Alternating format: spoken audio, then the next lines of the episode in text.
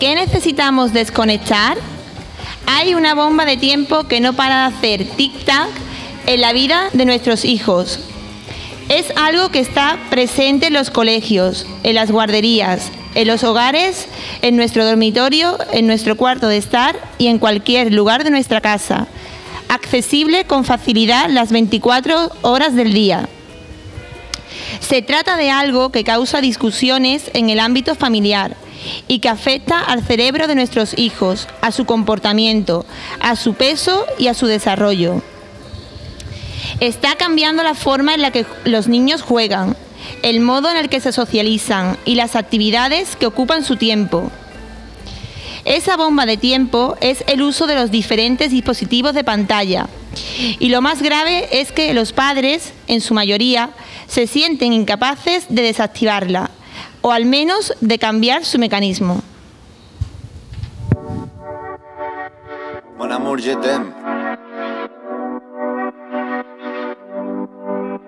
Son las 6 de la mañana y me da igual. Voy a salir a la calle, voy a ponerme a gritar. Voy a gritar que te quiero, que te quiero de verdad. Con esa sonrisa puesta, de verdad que no me cuesta pensar en ti cuando me acuesto. Pero Aitana, no imagines el resto, que si no, no queda bonito esto.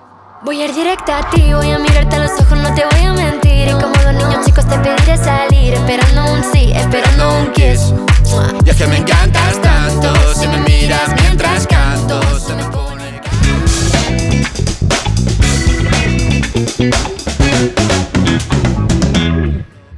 Buenos días, bienvenidos a la radio escolar Vicente Alexandre. Estamos en la clase sexto A y hoy empezamos a emitir una serie de programas relacionados con un tema muy interesante. La maestra Cristina Esteban, tutora y maestra de muchos de los que estamos en sexto, ha sido quien ha leído este prólogo del programa. Muchas gracias, maestra.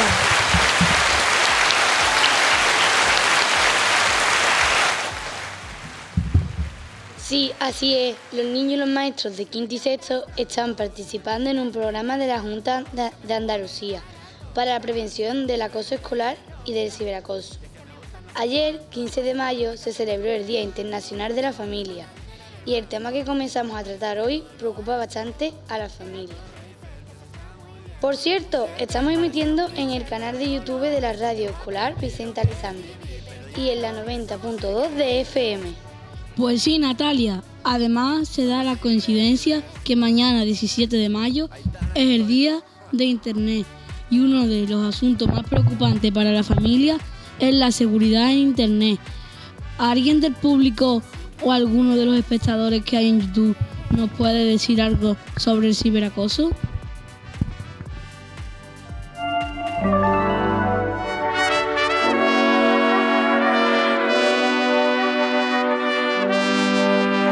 Son las 6 de la mañana y me da igual. Voy a salir a la calle, voy a ponerme a gritar. Voy a gritar que te quiero, que te quiero de verdad. Voy a ir directo a ti, voy a mirarte a los ojos, no te voy a mentir. Y como dos niños chicos te pediré salir, esperando un sí, esperando un kiss. Es que me encantas tanto, si me miras mientras canto, se me pone cara tonta. Niña, tú me tienes loca. Y es que me gusta no sé cuánto, más que el olor a café cuando me levanto. Contigo no hace falta dinero en el banco, contigo veo París desde todo lo alto. Salgo de grabar, solo quiero ir a buscarte. Me da igual Madrid o París, solo contigo escaparme. Una música, buple, vámonos de aquí. Pues nos vamos. Adiós. Os vamos a explicar la organización y el funcionamiento de esta aventura radiofónica. Cada lunes a las 9 de la mañana vamos a emitir una clase de sexto distinta. Lo haremos en orden alfabético. Así tenemos la siguiente fecha. 16 de mayo, sexto A. ¿De quién es mi móvil? Hablaremos sobre el buen uso de los dispositivos electrónicos móviles. 23 de mayo, sexto B, redes sociales y videojuegos. ¿Cómo lo hacían nuestros padres? Trata- trataremos de averiguar qué redes sociales utilizamos y para qué sirven. 30 de mayo, sexto C, ciberacoso y acoso. ¿Qué son? 6 de junio, 6 de junio, sexto D, tránsito IE. ¿Qué hacen en el IE con los móviles, las redes sociales y los videojuegos?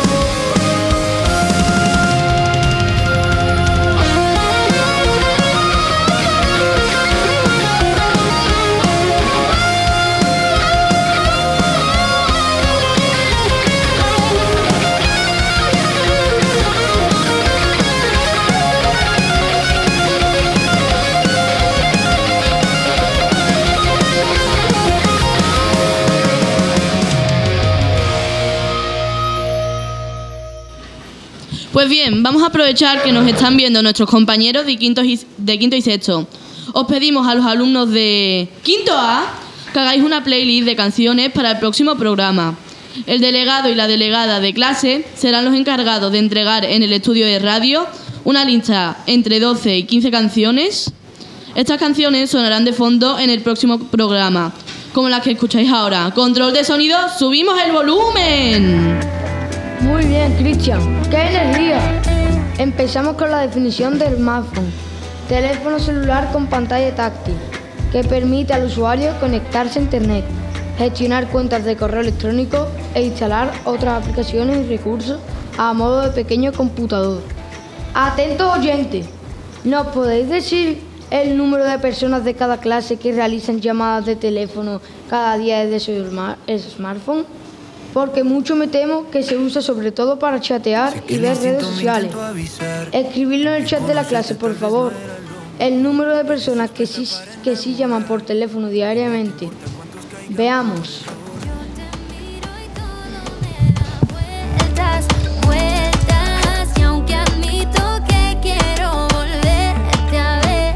Siento que tú siempre vas y vienes, que nunca tienes nada que perder rompiendo corazones te entretienes y cuando das el tuyo es de papel.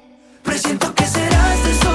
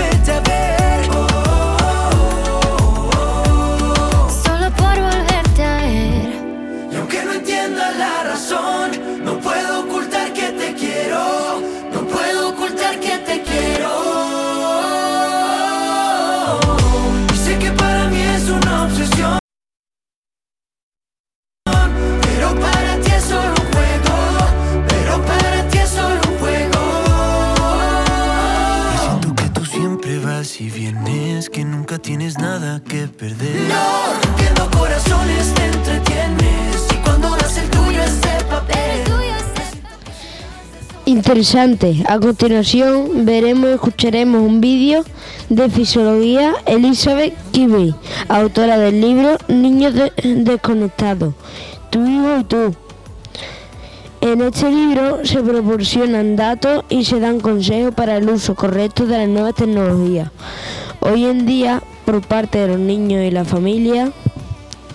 Ah, y una curiosidad. El texto que ha leído la maestra Cristina al inicio del programa corresponde con la introducción de este libro. Dentro vídeo.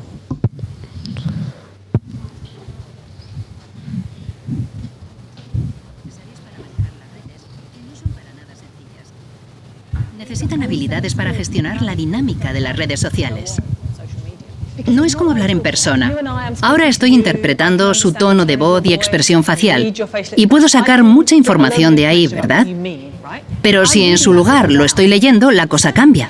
¿Lo estás diciendo de esta forma o de esta otra? Y luego tengo que pensar cómo responder. Y todo eso es muy difícil. Tengo que leer entre líneas.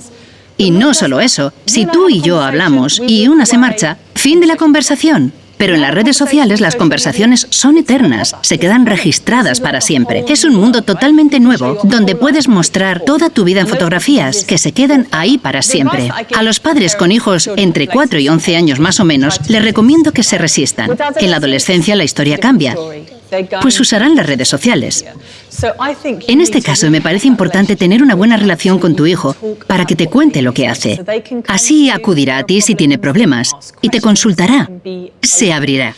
Pero a los padres nos cuesta esto porque queremos mandarles y nos enfadamos si se portan mal. Pero necesitan aprender y cometer errores. Y también entender que podemos ayudarlos. Aunque el móvil sea de tu hijo, e incluso si lo compró con dinero de su cumpleaños o de Navidad, tú sigues estando al mando por ser el adulto. Y asegúrate de que ellos lo sepan. Y establece normas. Por ejemplo, si pueden usarlo antes de ir al colegio o cuando vuelvan, durante cuánto tiempo, o si pueden usarlo en su habitación. En mi casa hay una norma clave. Si quieren usar los móviles, deben hacerlo en el salón, donde yo los vea, no en las habitaciones. Deja claro también si pueden usarlo por la noche. Tener el móvil al lado de la cama es muy tentador. Mejor que lo dejen fuera. Yo puse otra norma que me encanta. Tenemos un cargador común. Solo hay uno. Todos usamos el mismo. Y eso hace que vayamos con más calma, pues nos toca esperar nuestro turno. No les negamos la tecnología, sino que la limitamos. Y es necesario todo el tiempo. Y no olvidemos que los padres también tenemos que cumplir las reglas. Si no permitimos móviles en la mesa, el nuestro tampoco. Si no se responde al teléfono cuando estamos hablando, yo hago lo mismo. Debemos ser ejemplo de lo que les pedimos. Las normas también se nos aplican a nosotros. ¿Os parece interesante los ejemplos que ha puesto del uso de los dispositivos móviles fuera de la habitación? ¿Y que solo hay un punto de carga de estos dispositivos? Si hay alguna otra cuestión que os llame la atención, podéis levantar la mano y os damos la palabra.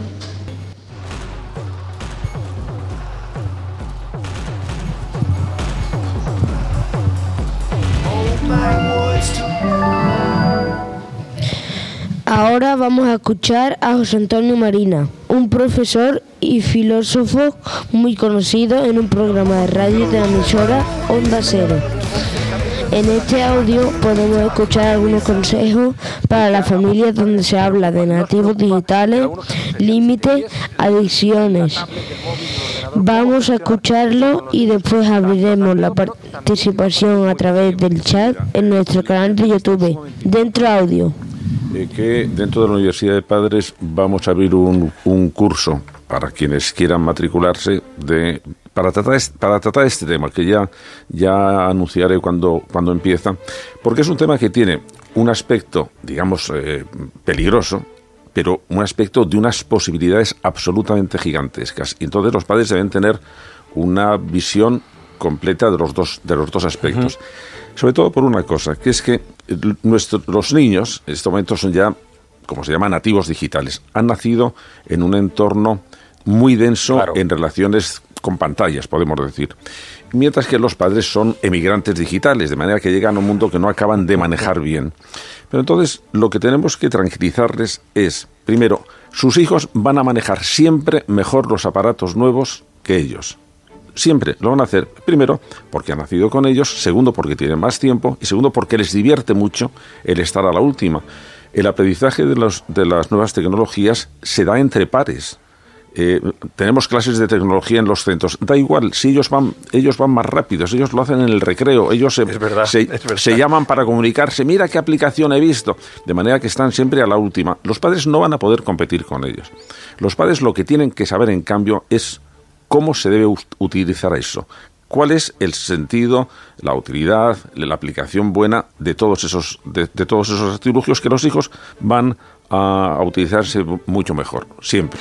Y eso es lo que Eh, queremos enseñarles. Vale, y, y aquí, ¿qué, qué, qué apuntes o qué sugerencias podemos dar hoy en, en esta sección del programa sobre eh, si hay que poner límites, sobre la posible adicción, sobre ser críticos? ¿Por dónde Sí, empezamos? Vamos a ver. Eh, primero, como habrán todos nuestros oyentes comprobado, las nuevas tecnologías atraen muchísimo.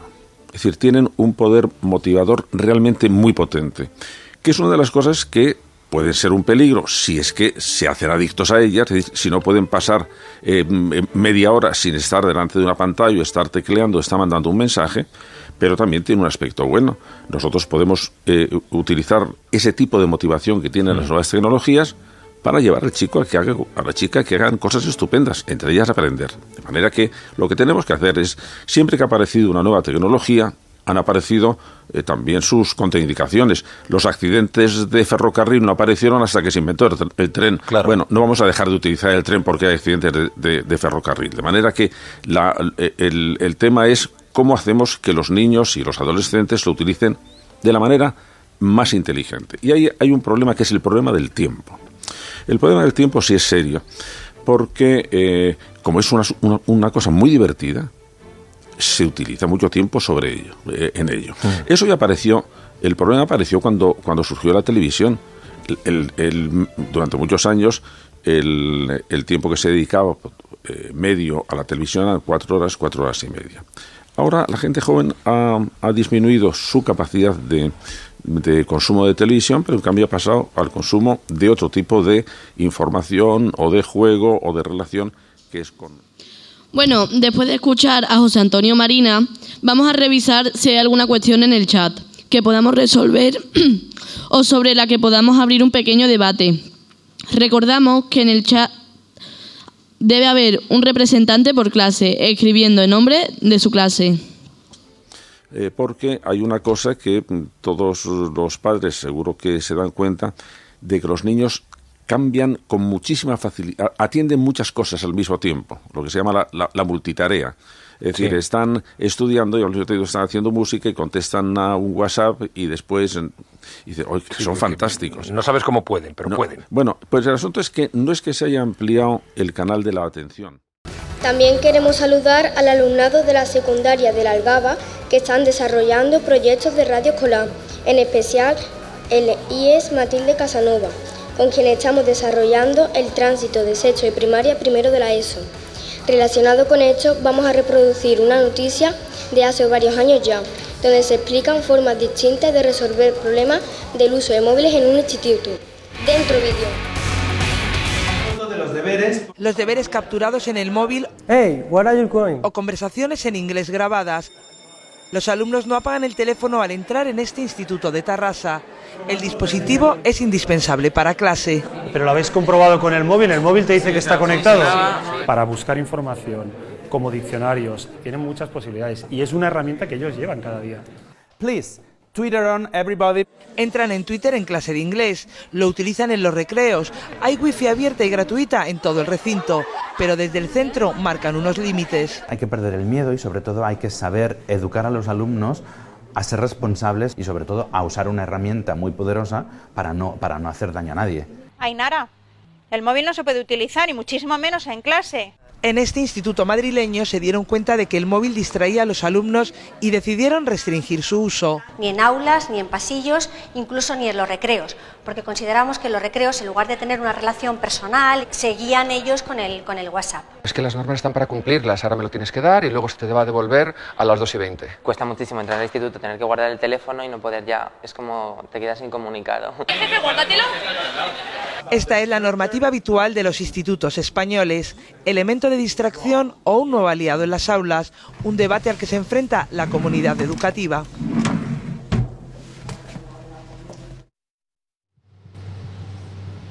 Resulta curioso ver las diferentes formas de enfocar el uso de los móviles.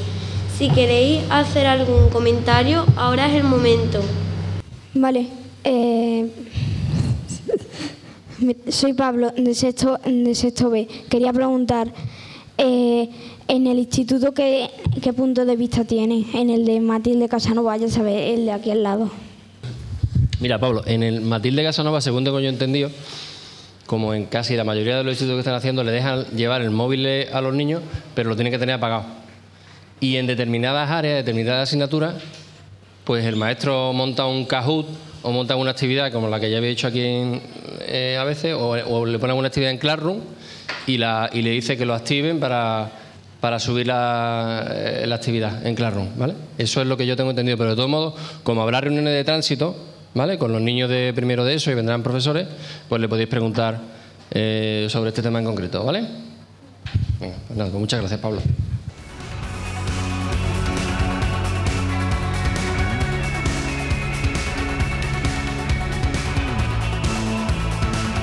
Terminar, vamos a leer una entrada del blog de Carmen Guaita, maestra y escritora.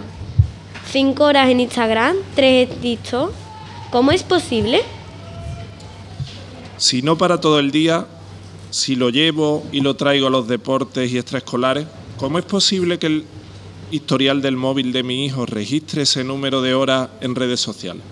La respuesta está en el bumping. Se denomina así a un uso excesivo de Internet durante la noche. Sí, ahí en su habitación, con la puerta cerrada y la luz apagada. El smartphone roba el sueño a nuestro hijo e hija adolescente. Quizá no nos hayamos dado cuenta, pero ya no lee. Tarda más en hacer los deberes, tiene muchos sueños por las mañanas, rinde menos en el colegio, está muy distraída. Su cita nocturna con el bumping contiene a sus amigos, claro, pero también contiene riesgos enormes. Los conocemos. Quizás no haga falta nombrarlo, pero ahí van algunos. El acoso escolar, el abuso, la incitación a la anorexia, los retos de riesgo. Seguimos. El consumo excesivo de Internet es consumo del tiempo de nuestra vida en asuntos que muchas veces son estupideces y ni nos van ni nos vienen. La respuesta debe ser familiar y consiste en el ayuno digital de lunes a lunes, incluidos los fines de semana y las vacaciones a partir de las 9 de la noche o de la hora súper temprana que os parezca mejor, los móviles de nuestros hijos deben estar apagados y en nuestro poder.